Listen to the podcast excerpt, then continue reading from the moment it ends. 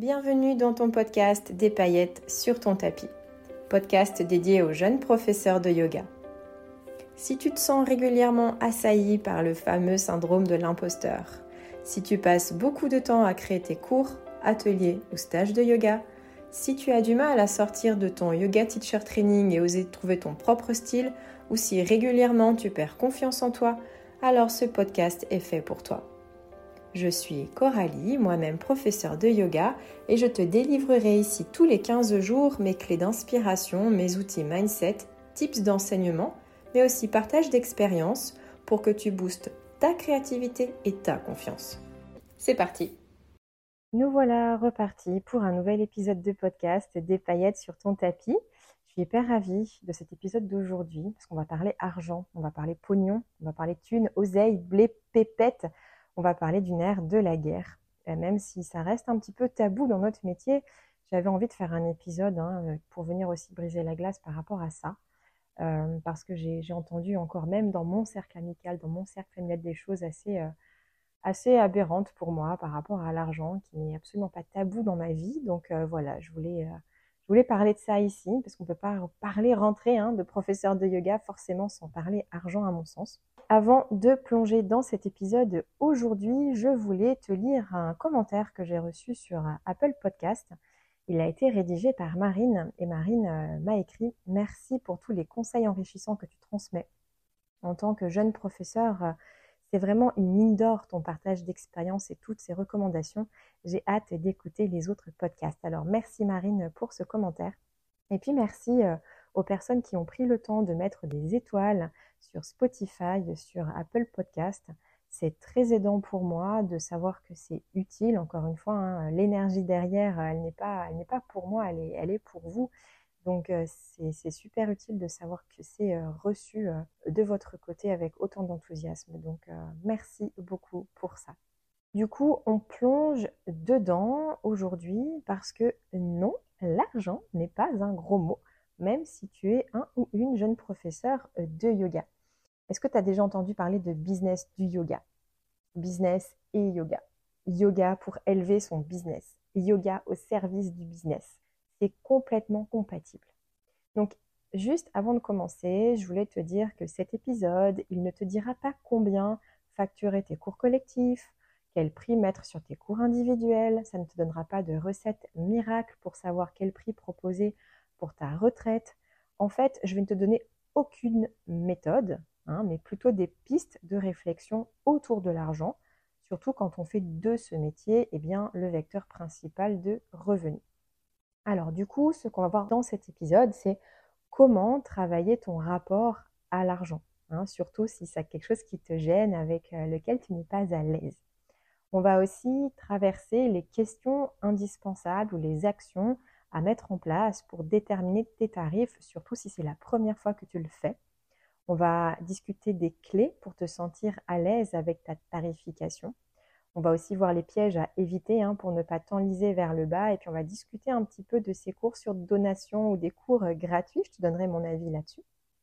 Et puis je te laisserai deux conseils euh, à appliquer hein, par rapport à toute cette thématique. Donc encore une fois, je te le répète, tu le sais, mais je te le redis ici, je ne suis pas coach business hein, ou spécialiste commercial. Donc cet épisode, il a vocation à partager en fait mon expérience et puis aussi toutes les discussions que j'ai pu avoir avec euh, d'autres jeunes ou moins jeunes, hein, pour le coup, euh, professeurs de yoga.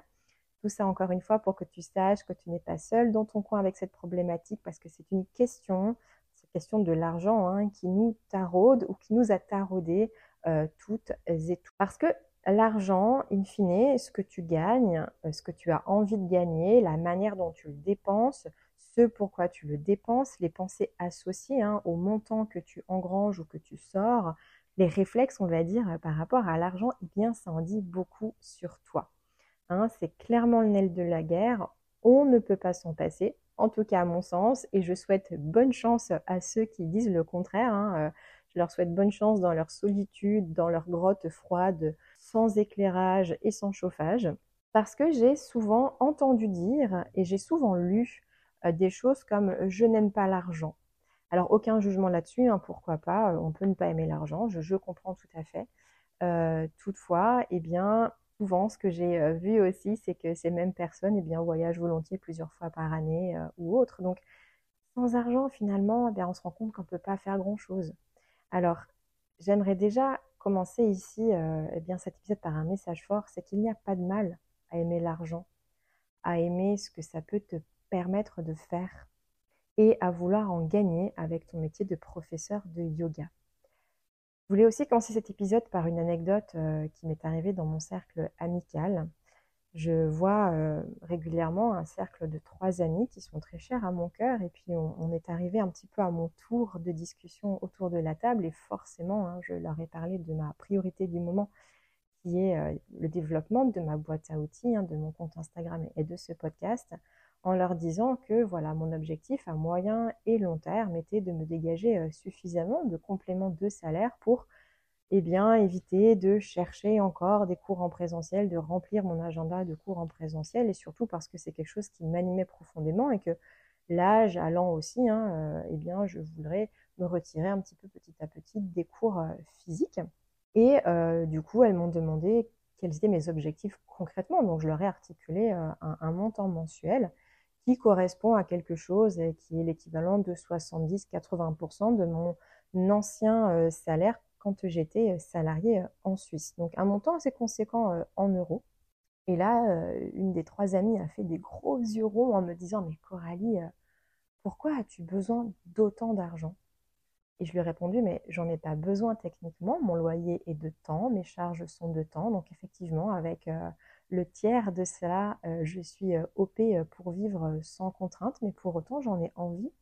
J'en ai envie parce que ça me permet d'envisager de placer dans l'immobilier pour ma retraite.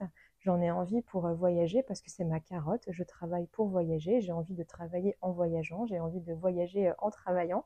et puis parce que j'aime faire plaisir aux gens autour de moi. Je n'ai pas d'enfants, mais je gâte ma famille. Et, voilà. Et, et d'avoir eu à me justifier m'a profondément blessée parce qu'elle a eu un jugement par rapport, par rapport à ça.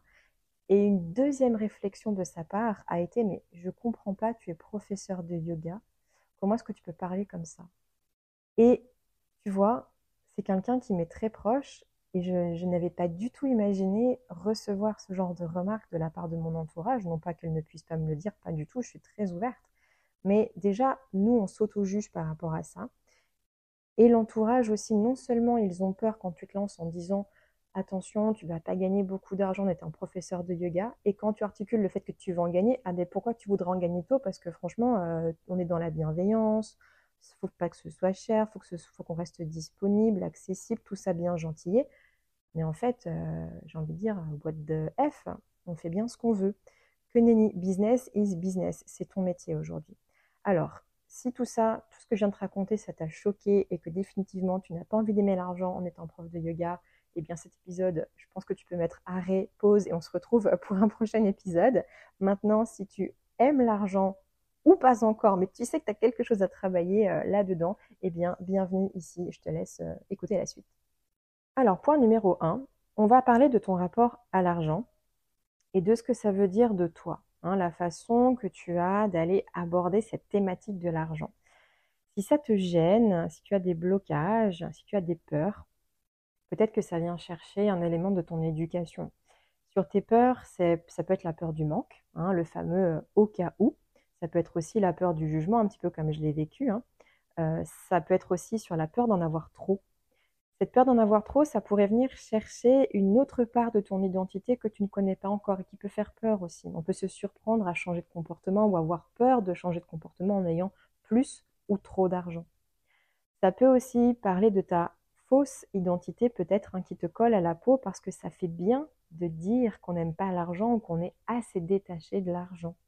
Et enfin, ça peut parler de tes blocages aussi, hein, d'avoir du mal à le dépenser, d'avoir du mal à investir sur toi, d'avoir du mal aussi à réceptionner l'argent, à être comme fermé. Hein. c'est un peu comme on croise les bras quand on parle, qu'on a du mal à dire merci. Tout ça, ça vient parler de, de blocage. Donc, l'argent, tu le sais, c'est assez tabou dans notre profession. Ça reste une nécessité. Donc, à moins que tu n'aies encore une fois jamais rien à payer dans ta vie, tu vas devoir vivre et accepter apprivoiser même, j'ai envie de dire, ce paradoxe autour de l'argent. Alors, j'ai pas envie de rentrer dans de la psychologie que je ne maîtrise pas, hein, ce n'est pas du tout mon rôle ici, mais on peut toutes, toutes et tous admettre et partir du postulat en fait que l'argent il a un pouvoir, c'est celui de déterminer la valeur de quelque chose. Et quand tu fixes le tarif de ton cours, en fait ce que tu fais c'est que tu poses une valeur sur un service et sur le temps associé à ce service. Donc autant être honnête dès le départ avec soi-même. Et au-delà de ça, la somme de toutes les petites valeurs que tu vas te fixer, là, le cours collectif, le cours individuel, etc., etc., eh bien, ça, la somme de tout ça, ça aura ensuite le pouvoir de déterminer ce que tu peux faire. Est-ce que c'est prendre des vacances plus ou moins loin, plus ou moins longues? Est-ce que c'est déterminer le budget de ta famille pour Noël? Est-ce que c'est ton niveau de participation auprès d'associations, d'organisations caritatives? Est-ce que ton objectif c'est de te payer euh, encore plus de formations euh, en yoga, etc.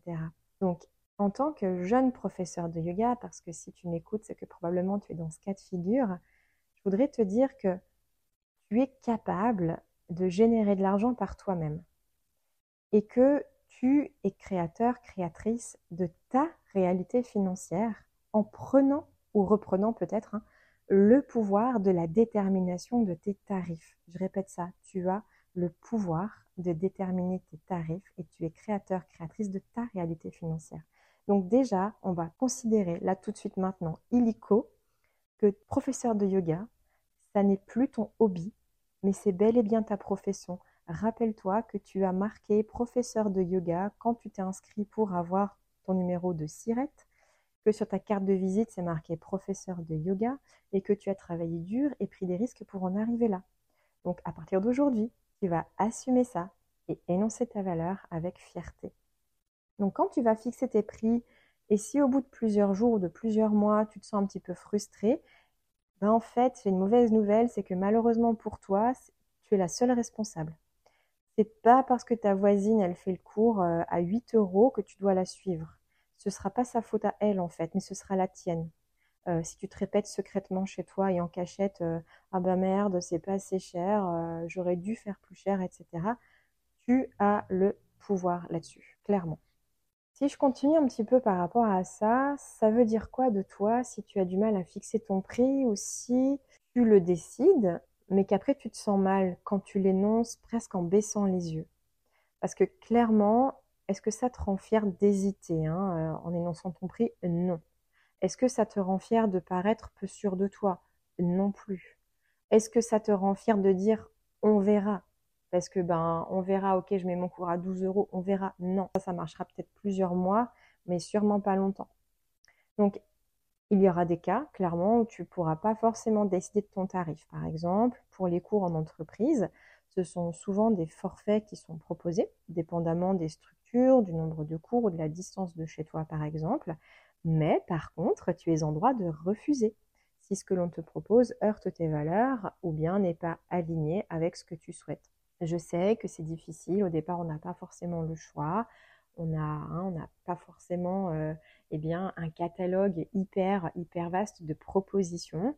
Mais pour autant, à toi de voir si vraiment c'est très éloigné ou pas de ce que tu souhaites pour te sentir le plus aligné possible. Rappelle-toi que quand tu dis oui à quelqu'un, Peut-être tu te dis non à toi, à voir jusqu'où tu peux te dire non, jusqu'où c'est acceptable. Bref, avant de passer euh, justement à ce prochain point, parce qu'on va revenir là-dessus, je t'invite à prendre un temps d'introspection, de journaling ou autre pour t'aider à mettre à plat tes idées, tes a priori, tes blocages et tes peurs par rapport à l'argent. Donc fais le tri là-dedans de ce qui t'appartient vraiment et de ce qui t'a été transmis sans que tu ne le penses pas vraiment par toi-même. Tu vois ce que je veux dire? C'est de venir accueillir le nouveau paradigme autour de l'argent que cela va peut-être générer chez toi et sans jugement. Et ensuite, tu pourras passer au point suivant pour gagner en sérénité lors de la fixation de tes prix. Donc si jamais tu as l'occasion, je te laisse mettre pause sur l'épisode et faire ce petit exercice pour pouvoir euh, clarifier ton esprit là-dessus. Deuxième point, on va venir se poser quelques questions pour eh bien, aider à fixer ses prix pour la première fois ou bien à les revaloriser hein, si tu estimes que, c'est le moment peut-être ou que tu vas peut-être le faire dans plusieurs semaines ou plusieurs mois. Encore une fois, j'ai une grande annonce de dingue. Euh, on ne fixe pas un tarif au doigt mouillé. Si tu es pragmatique et entrepreneur dans l'âme, tu auras forcément envie et besoin de regarder du côté de tes objectifs de chiffre d'affaires, par exemple.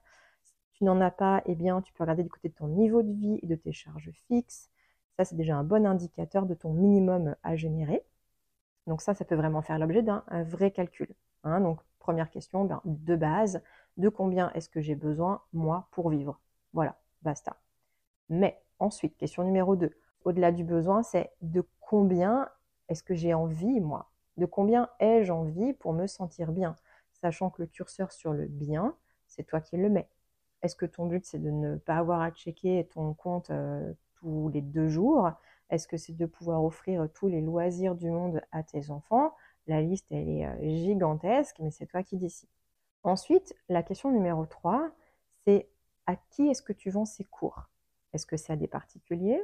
Est-ce que c'est en entreprise?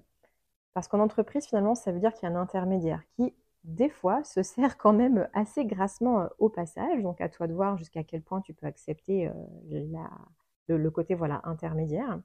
Est-ce que tu as des charges de location de salle? Est-ce que tu as, je ne sais pas moi, euh, un groupe de copines de manière hebdomadaire que tu vas gérer à domicile?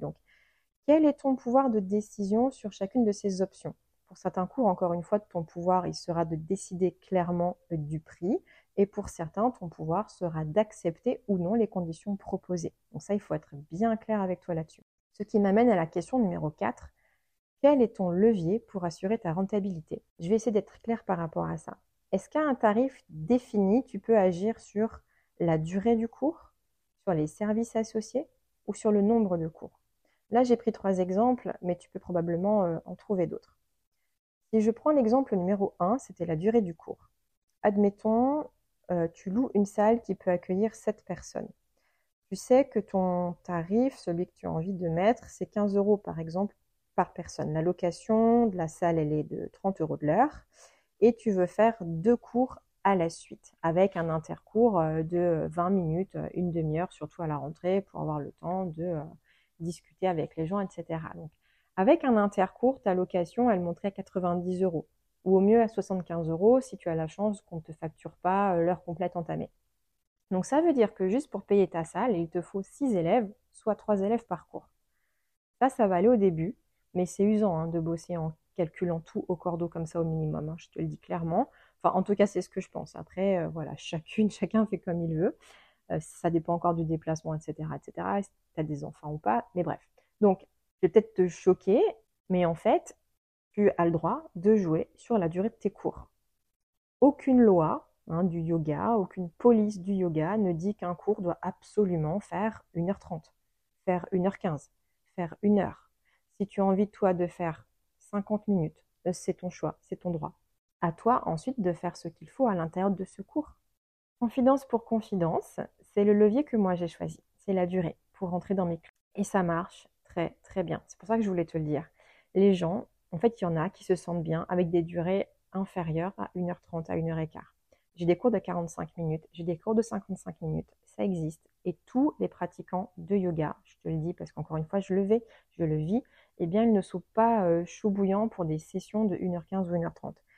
C'était peut-être il y a quelques années parce qu'il y avait peut-être moins de professeurs et puis c'était genre une séance de yoga par semaine, tu prenais ton gros shot d'une heure et demie. Aujourd'hui, ça a quand même vachement changé. Donc tu peux tester, tu verras. Et surtout, si tu fais des cours bien à thème, bien préparés, bien cohérents, bah, les élèves, comme les biens, eh bien, ils trouveront leur bonheur. Ça va se lisser à l'année. Donc, tu vois, en réduisant la durée des cours, finalement, je loue ma salle de deux heures. Je fais un intercours de 10 minutes. Il y en a qui diraient que c'est pas assez, que j'ai pas le temps de discuter avec les élèves ou quoi. Franchement, pour moi, ça fonctionne très bien. J'ai aucune raison de modifier ce, système à la rentrée. Euh, je l'ai testé l'année dernière et ça fonctionne très bien. Le deuxième levier que j'avais pris en exemple, ce sont les services associés.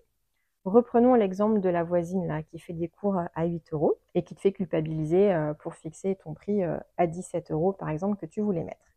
Eh bien, toi, qu'est-ce que tu peux offrir à ce prix, au-delà du cours? Est-ce que c'est un parking qui est facile? Est-ce que c'est peut-être une serviette chaude en arrivant pour se nettoyer le visage et les mains? Est-ce que c'est un espace de tisane à la fin du cours? Est-ce que ce sont des sprays euh, faits maison, mis à disposition pour nettoyer les tapis, y compris ceux du studio, mais aussi ceux des adhérents? Whatever. La liste, encore une fois, elle est longue. Les élèves, ils le voient ça. Ils ne voient pas que le prix. OK? Tout le cosmos autour de ton cours, il est important.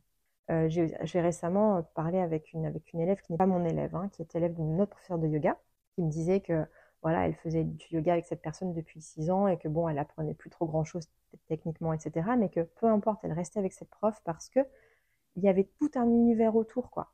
La prof, chaque semaine, elle ramène ses bols de cristal, elle ramène des petites, euh, des plumes et des, des, éléments pour appeler les quatre éléments, justement.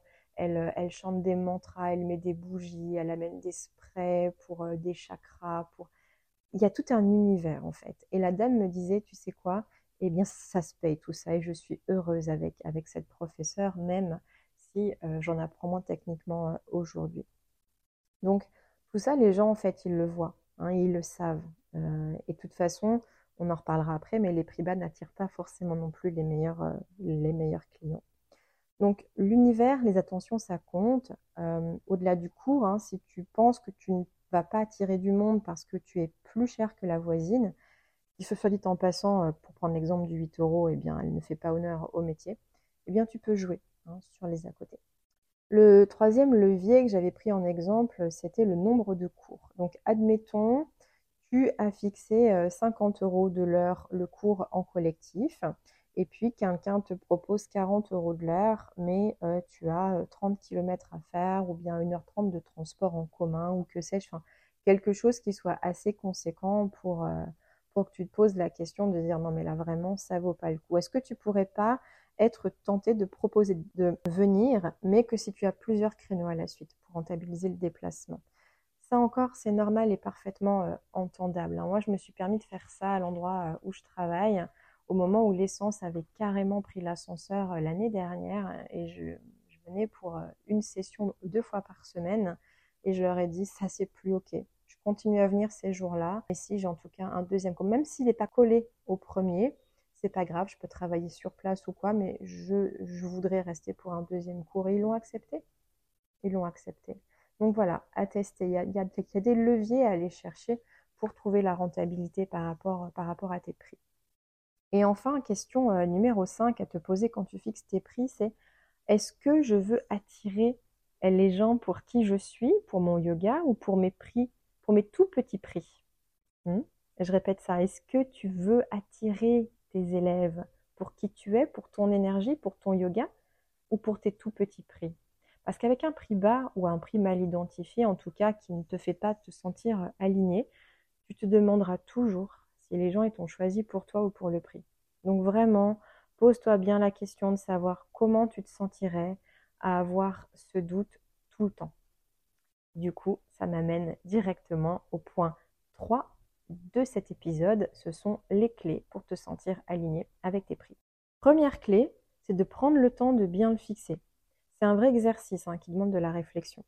Donc, encore une fois, il n'y aura pas de recette magique ici. Je vais t'inviter en fait à, le répéter, à imaginer que tu es, en train de parler à un client, un futur client, quelqu'un qui vient de faire ton cours de découverte par exemple, et à qui tu énonces les styles de yoga, les créneaux et les prix. Comment est-ce que tu te sens? Est-ce que, que ça sonne juste pour toi? Pas en comparaison avec le voisin, la voisine, ni euh, relativement à tes peurs du manque ou euh, à la peur du jugement euh, qu'on a vu dans le point 1, mais comment tu te sens toi? Te dire aussi par rapport à ça que tu peux te planter, hein. rien n'est gravé dans le marbre. C'est juste qu'une augmentation de prix, elle est souvent mal vécue quand c'est du service. Par exemple, euh, quand euh, le prix d'un massage il augmente alors que c'est la même masseuse et c'est le même massage, ben, tu te demandes pourquoi en fait. Et la justification de l'augmentation du tarif, en fait, probablement qu'elle te rendra plus mal à l'aise que l'énoncé de ton tarif correct dès le départ. Donc autant y aller d'un coup, c'est comme une épilation du maillot pour les filles, hein. on reste pas 10 ans dessus. Deuxième clé, c'est d'avoir confiance en ton prix. Le prix, en fait, il va véhiculer un message. Hein. On sait qu'un prix bas, il attire les boulets, hein, ceux qui pinaillent, euh, qui n'ont ni classe ni respect en général. Et un autre message de ton prix, c'est l'énergie, parce qu'il va refléter la tienne. Donc, aie confiance dans ton prix. Avoir confiance dans ton prix, c'est ouvrir la porte à l'assurance que tu vas dégager en l'annonçant, sans rougir. À prendre ta place de vraiment euh, solopreneur, entrepreneur, yogipreneur. La confiance dans ton prix, c'est la possibilité de te sentir à l'aise pour les petits plus après dans l'année peut-être. Un cadeau de fin d'année, un cours gratuit pour ton anniversaire, encore une fois, c'est toi qui décides, mais tu auras cette latitude. Hein. Si tu es au cordeau toute l'année, tu ne pourras pas offrir des cadeaux probablement euh, à tes élèves. Donc rappelle-toi que comme on est toujours le compte quelqu'un, on est toujours trop cher pour quelqu'un. Hein, mais trop cher, entre guillemets, hein. ça ne parle pas de ta prestation, ça ne parle pas de toi, mais ça vient parler de l'utilité ou de l'urgence à se procurer et vivre ta prestation par la personne qui formule la remarque c'est trop cher. C'est toute la problématique de la valeur versus le prix. Quand j'étais euh, en études en management hôtelier, on avait euh, eu un, petit slide qui était hyper révélateur pour nous apprendre justement cette différence entre la valeur et le prix. Tu avais une slide, en fait, euh, peut-être que tu la connais, hein, c'est une bouteille d'eau, une bouteille de 33 centilitres Evian, admettons. Et on nous demandait, ben, c'est quoi le prix de cette bouteille d'eau? Ben, On répondait 1 euro, 1 euro 50, etc. Et puis, il y a la même bouteille d'eau avec en fond d'écran le désert. Et le texte, c'était Tu as marché euh, pendant trois semaines en plein Sahara, euh, tu n'as pas bu depuis trois semaines, tu n'as pas vu l'ombre d'une goutte de pluie. Quelle est, le, quelle est la valeur de cette bouteille d'eau désormais? Et là, on se disait Non, mais là, même qu'il faille euh, sortir 1000 balles, je les sors, quoi. Je veux juste boire, en fait. Donc, c'est ça la différence entre la valeur et le prix. Et puis trop cher, en fait, ça veut dire quoi? C'est par rapport à quoi? C'est par rapport à qui? Est-ce que c'est vraiment comparable? Est-ce que ce sont les mêmes types de yoga? Est-ce que c'est la même durée de cours? Est-ce que c'est le même univers? On reprend ici les leviers hein, par, rapport, euh, par rapport au prix. Donc voilà pour les clés en fait hein, indispensables sur lesquelles te positionner quand tu te poses sur tes tarifs. Donc peut-être tu as déjà probablement euh, énoncé tes prix pour cette rentrée. Mais si tu dois un jour les réévaluer dans quelques mois, eh bien enregistre bien cet épisode hein, pour pouvoir y revenir euh, facilement. Et si tu te lances bientôt, eh bien assure-toi de passer le temps qu'il faut pour justement déceler le tarif qui te fait euh, te sentir alignée, sereine et en confiance. Alors, on va passer au piège parce que je te vois d'ici quand même hésiter hein, et avoir peur à t'affirmer, euh, jeune padawan, professeur de yoga avec tout juste ton diplôme en poche, c'est normal. On est tous et toutes passés par là. Le premier piège, c'est te dire que tu fais moins cher parce que tu débutes. Alors, est-ce que tu as déjà vu un terrassier te faire le trou de ta future maison moins cher parce que euh, ben, il sort juste de son diplôme de, creusage de trou, là, je sais pas comment on appelle ça. Est-ce que tu as déjà vu euh, un jeune boulanger euh, vendre son pain moins 20% parce qu'il a eu son CAP il y a seulement deux mois? Non. Est-ce que tu as déjà vu, euh, enfin bref, tu vois l'idée, la liste elle est longue. Donc c'est pas parce que tu débutes en tant que professeur de yoga que tu dois faire moins cher. No way. Deuxième piège concernant les prix bas. En décidant de faire un prix bas, tu casses le marché et tu tires l'industrie florissante du yoga, et nécessaire d'ailleurs du yoga, vers le bas. Et en plus, tu n'engages pas tes clients. Donc si tu veux des gens qui s'en foutent de ne pas venir sans prévenir, bah tu fais des cours à, 8 balles, c'est sûr. C'est moins cher qu'un paquet de cigarettes, euh, voilà, très bien, go, fais-toi plaisir. En fait, c'est presque te manquer de respect à toi. Donc fais gaffe au prix bas, tu n'attireras euh, pas forcément les bonnes personnes pour toi. Après, il y a des contextes. Hein. Peut-être tu travailles pour une association caritative et autres, c'est complètement différent. Je te parle d'un contexte classique hein, avec une location de salle, etc., etc. Donc ça, c'est vraiment le deuxième piège. Troisième piège, c'est les cours gratuits et sur donation qui sont très répandus dans notre métier. Je donne mon avis, ça n'engage que moi. Pour les cours gratuits, c'est OK, hein, bien sûr, euh, surtout à cette période, mais sur une très courte période ou pour des formules découvertes plus courtes, par exemple. Hein, par exemple, des cours gratuits de 45 minutes. Si tes cours, normalement, ils font 1h15, ça a du sens. Hein. Donc si tu es à l'aise avec ça pour ta rentrée, eh bien tu le fais. Euh, moi, j'ai décidé d'arrêter le tout gratuit car bah, avant j'avais un studio à moi, c'est plus le cas aujourd'hui, donc euh, je, préfère quand même euh, me mettre quelques petits euros pour rentabiliser les locations, même dès la rentrée. Mais voilà, les cours gratuits, ça doit rester sur une courte période. Hein. On ne peut pas prendre la place d'un adhérent ou d'un participant qui payerait sa place pour laisser trois places gratuites à quelqu'un qui vient essayer trois mois après la rentrée. Quoi. Ça, ça ne fonctionne pas. Pour les cours sur donation, attention à ne pas prendre le risque de te sentir déçu un petit peu avec ça si quelqu'un te laisse des clopinettes euh, ou des fonds de poche. Moi, j'ai fait des cours sur donation à l'époque de mon école de pole dance et on a trouvé des pièces de centimes dans l'urne. Euh, c'était pas pour, pas pour l'école, hein, c'était pour Octobre Rose et je me suis dit mais qui met des centimes quoi? Et en fait, j'ai eu une part de moi qui a jugé et qui était vachement déçue. Donc, je te rappelle que quelque part dans ta tête, le prix euh, définit la valeur et l'argent qu'on te met dans la boîte sur donation si tu as des petits sous, faudrait pas que tu viennes le prendre pour toi en fait. Donc si tu es OK avec ça, si tu es à l'aise avec ça, si tu arrives à te euh, détacher de ça, alors c'est OK bien sûr. Mais en laissant le choix du prix aux autres, tu les déresponsabilises complètement. Donc encore une fois, ça fait peut-être bien vu de faire des cours sur donation. C'est OK une fois de temps en temps pour une association, pour une organisation caritative, parce que tu adores organiser ça, parce que tu peux te le permettre, parce que un métier euh, salarié à côté, ça te fait plaisir pour faire venir les amis, la famille de tes adhérents habituels, mais piano piano sur l'échange de responsabilités. Hein. Garde le pouvoir sur tes tarifs.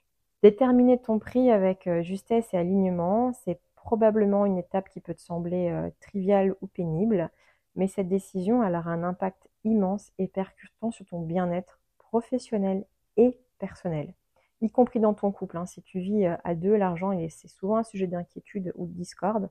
Donc prends le temps aussi d'avoir l'avis de la personne qui partage ta vie au cas où c'est le cas. Et enfin, je te partage deux conseils pour terminer sur le sujet. Ces conseils, je te les donne parce que c'est ce que j'ai fait aussi, euh, sans te dire que c'est la solution, mais ça peut aider. Premièrement, c'est de parler à un autre prof. Dans mon entourage, ben moi, je ne savais pas à qui en parler au début, donc c'était ben, vraiment en 2020 quand euh, j'ai créé mon statut, hein, même si j'enseigne depuis 2018, mais vraiment auto-entrepreneur, c'était en 2020, eh bien, je me suis euh, permis d'appeler une consoeur. C'était une prof de pôle et de pilates. Euh, je lui ai évoqué mon projet, je lui ai demandé conseil, je lui ai posé plein de questions et elle a répondu à toutes mes interrogations en me donnant, sans rougir, son chiffre d'affaires mensuel, la répartition de ses heures de pôle, de pilates, elle aussi du massage à côté. Donc, tout ça vraiment, elle me l'a dit avec euh, authenticité et transparence et, sans vouloir me caler sur elle hein, parce que j'avais des idées de ce que je voulais, mais ça m'a rassurée et ça a validé en fait euh, par rapport à, à, la région dans laquelle j'habite, hein, parce que j'habite en Haute-Savoie, donc il y a les Français qui travaillent en France et qui n'ont pas les mêmes moyens que les frontaliers, eux qui travaillent euh, en Suisse. Donc ça m'a vraiment validé. donc voilà, je voulais te proposer peut-être pourquoi pas de te faire aider, de demander l'avis à une consoeur, pas forcément quelqu'un d'hyper proche de toi non plus pour pas qu'il y ait de risque de, je dirais, qu'elle ait peur que tu lui prennes les idées ou ses tarifs ou quoi. Peut-être un métier euh, apparenté. Moi, voilà, j'avais la chance d'avoir cette personne qui faisait pilates euh, épaule, donc euh, un peu loin du yoga quand même. Donc, au pire, tu te ramasses ben, un nom franc et voilà, fin de l'histoire. Mais si tu as une ex-copine de formation, par exemple, quelqu'un qui donne des cours de fitness, à qui tu peux en parler, ne te gêne pas. Et le deuxième et dernier conseil, c'est de suivre euh, un de ces sommets virtuels sur l'entrepreneuriat qui sont des mines d'or d'informations sur le mindset, le rapport à l'argent, l'abondance financière, le statut de l'auto-entrepreneur. J'en ai suivi trois depuis 2020. Alors on replay très souvent, mais vraiment c'était euh, incroyable. C'est des grands euh, waouh à chaque fois. C'est hyper transformateur. C'est vraiment des événements qui sont full concentrés en secouage de paillettes, comme j'aime bien dire. Donc ça m'a beaucoup aidé à me poser des questions hyper percutantes dont je t'ai parlé dans cet épisode déjà, hein, j'ai remasterisé aussi avec ma vie, mon expérience de prof de yoga. Donc euh, voilà, aussi peut-être à regarder de ce côté-là, les sommets virtuels, c'est hyper enrichissant. Et c'est souvent gratuit d'ailleurs. Donc, euh, bah, je crois que j'ai fait le tour de ce que je voulais te partager aujourd'hui. Je te rappelle hein, les principaux points de cet euh, épisode. Je t'encourage à travailler ton rapport à l'argent en te demandant pourquoi et depuis quel événement ou remarque tu as décidé, euh, ou on a décidé pour toi que l'argent n'était pas sain ou digne d'être attiré. Je t'ai invité à te poser quelques questions fondamentales, pratico-pratiques et très basiques hein, au service de la détermination de ton tarif. et quels pourraient être pour toi les leviers pour t'assurer euh, plus de sérénité dans ta rentabilité? Surtout si tu n'as pas la liberté, encore une fois, de pouvoir décider pleinement de tous tes tarifs. On a ensuite parlé des clés pour te sentir aligné avec tes prix, euh, qui sont euh, eh le temps de décision, hein, le temps de réflexion par rapport à ça et d'appropriation de ton tarif avant de le diffuser, de l'énoncer. Et puis de la confiance hein, que tu as à l'énoncer parce qu'à un moment donné, il sonne juste euh, pour toi. Nous avons parlé euh, des pièges, des prix bas liés à un marché local qui peut te desservir des fois si certains profs cassent le marché, mais aussi de la tentation de t'auto-dévaluer et dévaloriser sous prétexte que tu te lances.